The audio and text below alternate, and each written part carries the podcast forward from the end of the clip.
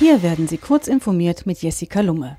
Huaweis Hongmeng Betriebssystem kein Android-Ersatz.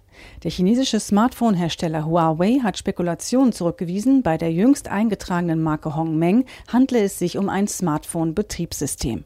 Hongmeng sei als Internet of Things Betriebssystem für den industriellen Einsatz gedacht, sagte Huawei-Vizepräsidentin Catherine Chen am vergangenen Donnerstag in Brüssel. Huawei beabsichtige, Android weiterhin als Betriebssystem für seine Smartphones einzusetzen, betonte Chen.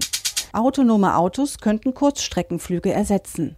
Autonome Autos können zwar zu mehr Straßenverkehr führen, aber dabei mehr als 80 Prozent aller Kurzstreckenflüge ersetzen. Ein texanisches Verkehrsmodell wagt eine Prognose für das Jahr 2040, nach der etwas mehr Auto, aber deutlich weniger Bus und Bahn gefahren werden wird. Größter Verlierer sind Kurzstreckenflüge, die um 82,5 Prozent zurückgehen sollen.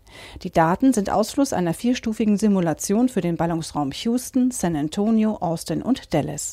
Erneuter Rückschlag für Amazon Recognition. Technische Probleme und Ungewissheiten sowie offene rechtliche Fragen. All das hat dazu geführt, dass der Test der umstrittenen Software Recognition von Amazon zur biometrischen Gesichtserkennung letzte Woche in Orlando beendet wurde. Das Pilotprojekt war auch in seiner zweiten Stufe technisch nicht wirklich zum Laufen gekommen. Resultate etwa zur tatsächlichen Erkennungsquote oder zu Fehlerraten des Programms in Orlando gibt es damit auch nicht. US-Bürgerrechtsorganisationen laufen Sturm gegen das Projekt. Sie warnen vor einer automatisierten Rundumüberwachung. Pinterest will Nutzer mit Übungen entspannen.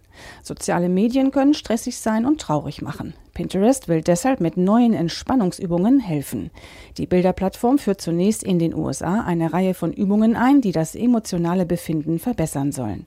Fühlt sich der Nutzer gestresst, angespannt oder traurig, lassen sich die Aktivitäten direkt in der Pinterest-App ausführen. Pinterest verspricht, dass die Aktivitäten und Übungen nicht mit dem Account der Nutzer verbunden sind und nicht getrackt wird, wer das Angebot nutzt. Diese und weitere aktuelle Nachrichten finden Sie ausführlich auf heise.de.